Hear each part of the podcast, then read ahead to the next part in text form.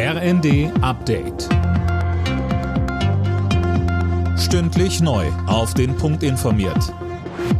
Ich bin Jana Klonikowski. Guten Abend. Die Bundesländer haben von der Bundesregierung die Einführung eines Energiepreisdeckels gefordert. Die Preise für Strom, Gas und Wärme müssten begrenzt werden, so NRW-Ministerpräsident Wüst nach dem Treffen der Länderchefs. Darüber wollen die Ministerpräsidenten dann nächste Woche mit Kanzler Scholz sprechen.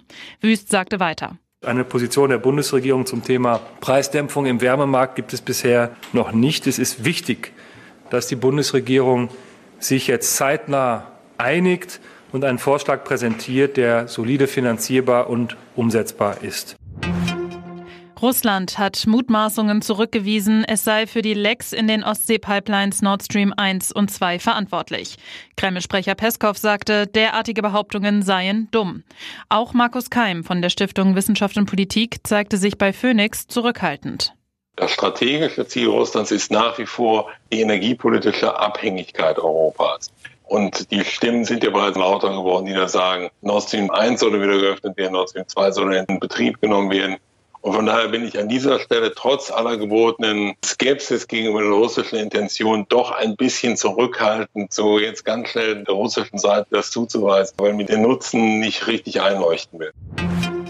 Nach den russischen Scheinreferenten in der Ukraine hat EU-Kommissionspräsidentin von der Leyen ein achtes Sanktionspaket gegen Russland vorgeschlagen. Es soll unter anderem einen Preisdeckel auf russisches Öl umfassen. Man sei entschlossen, den Kreml für die erneute Eskalation büßen zu lassen, so von der Leyen.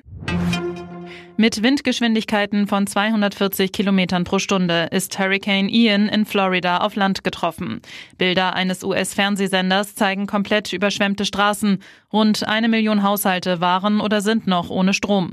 Der als extrem gefährlich eingestufte Hurricane hatte auf Kuba bereits schwere Verwüstungen hinterlassen. Alle Nachrichten auf rnd.de